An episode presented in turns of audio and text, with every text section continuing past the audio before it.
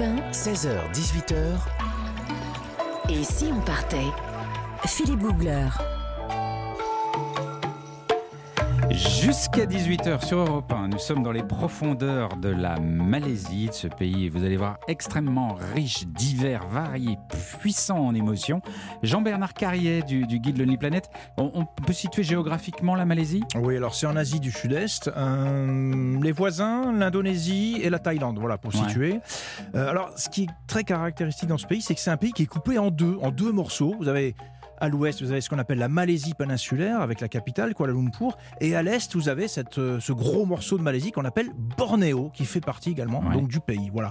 Alors, il y a un mélange culturel incroyable dans ce pays, un mélange aussi de paysages, des jungles, des montagnes, des plages. Et il y a aussi des îles, d'ailleurs. Vous voyez, c'est vraiment le pays complet par excellence. Ouais, c'est extrêmement riche et c'est marrant, assez peu connu dans le monde des. Enfin, les voyageurs Les connaissent voyageurs la Malaisie, mais. l'adorent. Il y a- C'est difficile mais, mais- mais c'est pas, pas une destination courante Non, du, du c'est pas très courant. Les gens vont plutôt en Thaïlande. Euh, j'ai envie de dire, écoutez, allez en Thaïlande pour un premier voyage.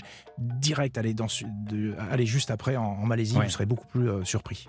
Alors, euh, nous sommes en ligne avec Serge Jardin, qui est euh, un Français installé en Malaisie depuis plus de 30 ans. Ça veut dire qu'il aime bien ce pays, je pense. Il a vécu à, à Kuala Lumpur. Il est aujourd'hui ins- aujourd'hui installé à, à Malacca. Bonjour Serge. Bonjour Philippe. Euh, c'est vrai que cette Malaisie, c'est un pays qu'on connaît trop peu euh, chez nous et, et qui est vraiment d'une diversité incroyable. On n'arrête pas de dire qu'on passe des- du high-tech aux jungles profondes. Si on commence par le côté moderne, par, par Kuala Lumpur, c'est une ville jeune, c'est une ville un peu folle.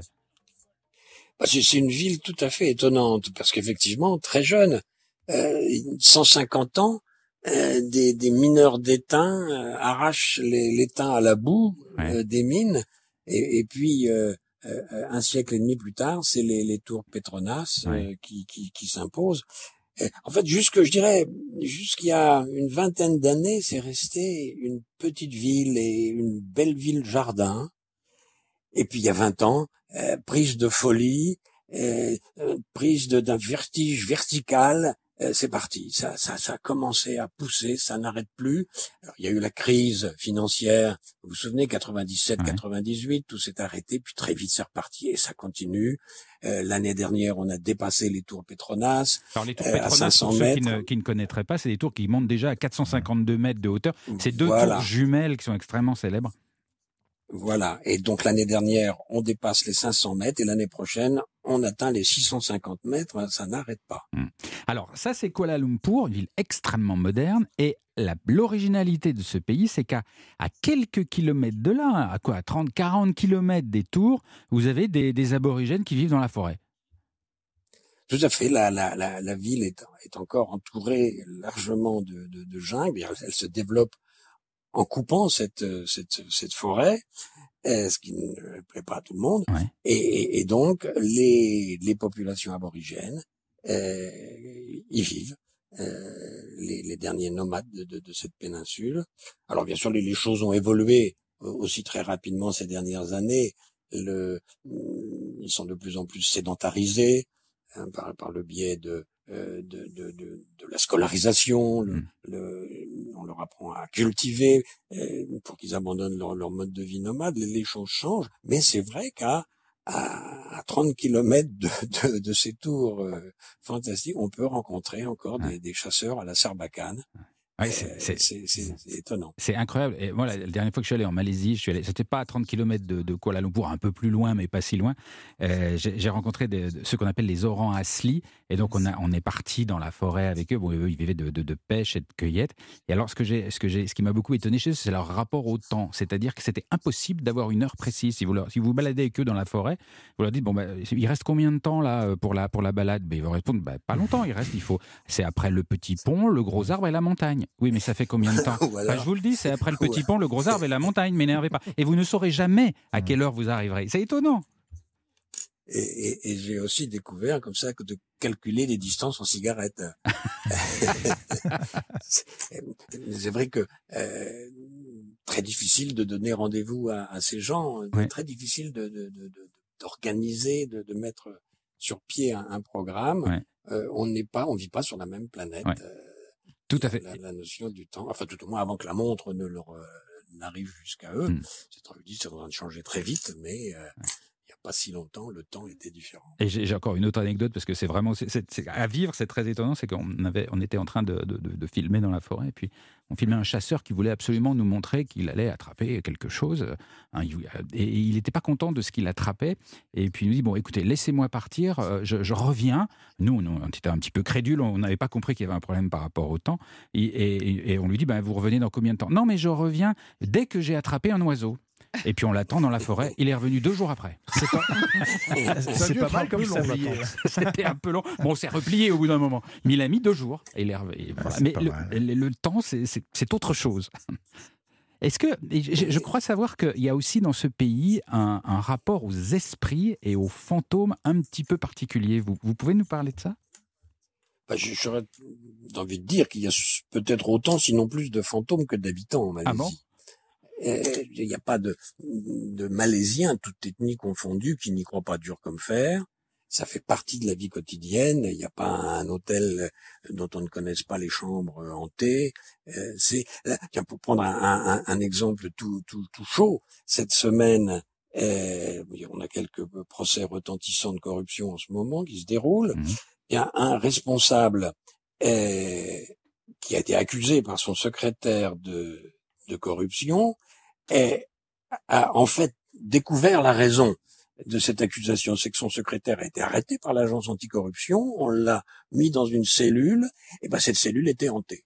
Ah. Et euh, donc, de, il a pas tenu, il a pas résisté, de, il a, il a lâché le morceau, il a raconté des bêtises. Et c'est donc à cause des fantômes. Et ce qui est extraordinaire, c'est que le responsable de l'agence anticorruption est monté au, au, créneau, il était interviewé, il a parlé à la presse, mais il n'a pas, il n'a pas dénié l'existence des, des, fantômes, il a simplement dit que c'était pas vrai que dans cette cellule-là, depuis 20 ans qu'on y mettait des gens, c'était jamais arrivé. Ça, c'est quand même dingue. Et, alors, c'est qui ces fantômes? C'est des ancêtres? C'est c'est des femmes enceintes. ça dépend des ethnies. Là. Des, euh, du côté des Malais, on a c'est souvent des, euh, des femmes enceintes, des, des, des, des, des bébés avortés, enfin des fœtus, des, des ah bébés morts. Et le, mais là aussi, ça puisque ça a commencé cette semaine, ça a commencé depuis deux jours. Hein, une des plus grandes fêtes chinoises, c'est le festival des fantômes affamés, qui vient de commencer mercredi dernier. Et c'est donc ces, ces, ces, ces fantômes là, donc qui vivent qui vivent au ciel.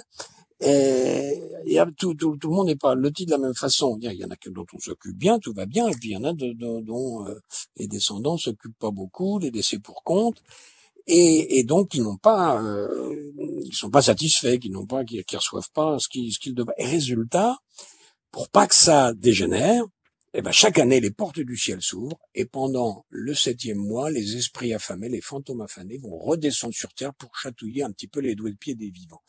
Alors c'est pas un bon mois à passer. Hein. Ah et vous êtes déjà fait chatouiller les doigts de pied? Et ah ben, moi étant étranger, j'y échappe. Euh, ah bon? ça c'est le privilège de voilà euh, le, quand on n'appartient pas à la communauté des fantômes, généralement, ils vous fichent la paix. Bon, ça, c'est rassurant.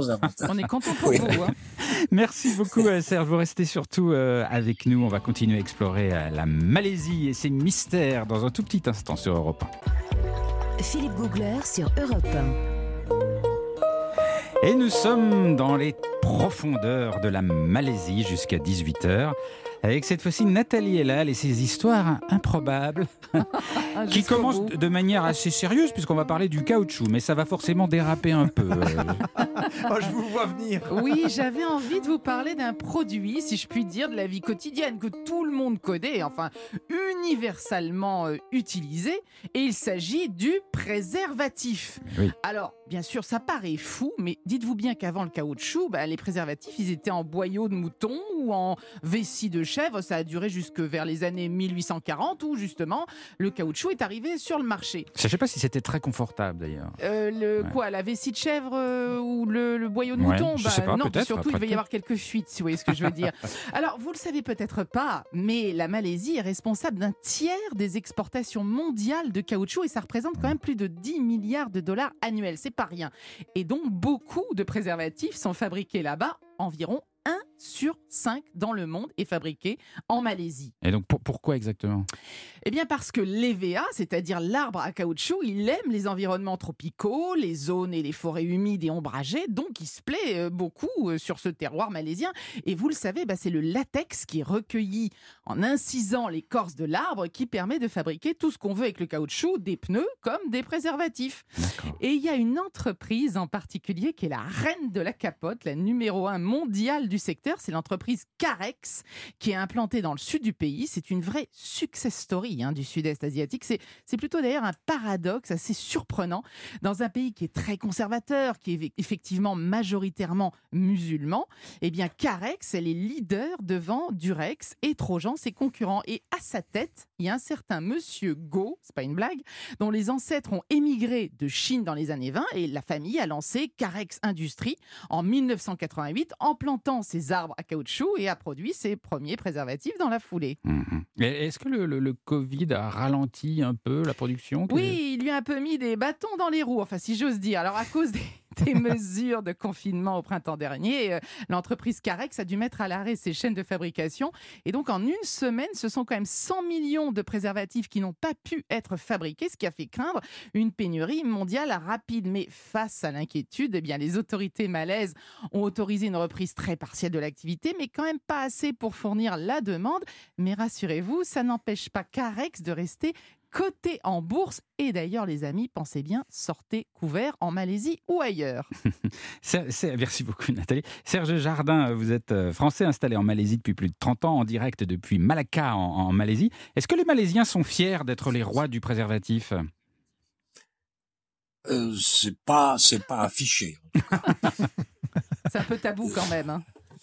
Le, tout à fait. Le, le, le, le, préservatif s'achète dans tous les dans les commerces euh, comme, comme chez nous, euh, mais on, ne peut pas en faire de la publicité. Ah euh, ça, ça, reste tout de même un objet qui doit rester à sa place. Ouais. Alors le, caoutchouc, c'est une des explications pour, c'est une des, il est à l'origine en partie de la mosaïque incroyable de populations en Malaisie, les Indiens, les Chinois qui viennent de partout. Racontez-nous ça. Ben, disons que ça n'a pas arrangé les choses parce qu'il y avait déjà, enfin, d'abord la géographie. Euh, cette péninsule, c'est un pont entre l'Asie et l'Océanie, c'est un carrefour entre l'Inde et la Chine. Mais c'est vrai que là, à l'époque coloniale, les deux piliers de l'économie coloniale euh, ont été le caoutchouc et l'étain en Malaisie. Ben, pour exploiter ces matières premières, les Anglais, euh, qui n'ont pas trouvé sur place la, la main d'œuvre nécessaire, sont allés la chercher là où il y en avait. Ils ont fait entrer massivement des Indiens comme ouvriers agricoles sur les plantations et ils sont laissés entrer des Chinois pour casser les cailloux dans les mines d'État. Et, et, quand les Anglais quittent la Malaisie en 1957, plus de la moitié de la population, puisqu'à ce moment-là Singapour fait encore partie de la famille, plus de la moitié de la population n'est plus d'origine malaise. Et alors, ce qui explique ce, pays qui est une, euh, je sais pas comment dire, une mosaïque de culture absolument incroyable et, qui vit finalement relativement en harmonie quand même. Et dans le même pays, vous avez euh, des bouddhistes, des musulmans, des, des, euh, vous avez des pagodes, vous avez des, tout ça semble assez sage. Et ben, on est, on est dans, dans, dans l'héritage du communautarisme anglais, où euh, chacune de ces, ces, ces, communautés se connaît suffisamment pour savoir où s'arrêter. Mmh. Euh, chacun connaît ses limites. On, on, se mélange très peu.